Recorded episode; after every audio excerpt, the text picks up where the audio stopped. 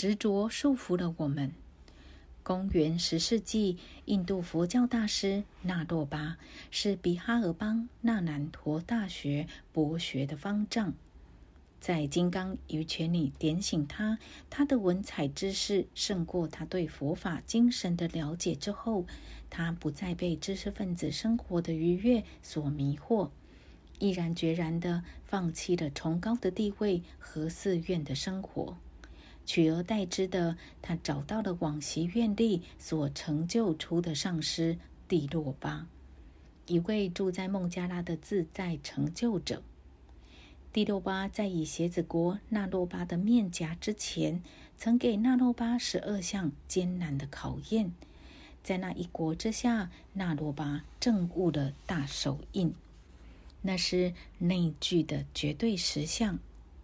那洛巴后来成为义师马尔巴的上师，而马尔巴又是密勒日巴的上师。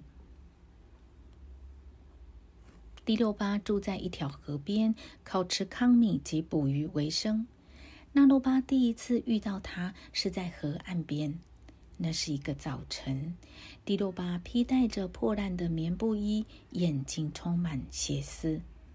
那罗巴顶礼后，绕行于自在的疯狂于骑士身旁，并恭敬地向他求法。你在寻求什么？那罗巴，蒂洛巴问他。我在寻找开悟的自在。那罗巴回答：“你希望解脱什么？”那罗巴疯狂与骑士又问：“尊主啊，我希望从各式各物中解脱。”弟子回答说：“不是外来的东西束缚纠缠你，那罗巴。”蒂洛巴断言：“是寻找解脱的执着束缚了你。”只要放弃执着，当下就自在了。听到这些简单的话，那罗巴顿悟了。之后，迪罗巴唱了一首歌：有执着处就有痛苦，有偏见时就有限制。观念存在处，二元对立，二元分别，暗含无明。不要思维、计划或寻求了悟。不外求物，清明而无垢，自觉自然生，并能疗行劳。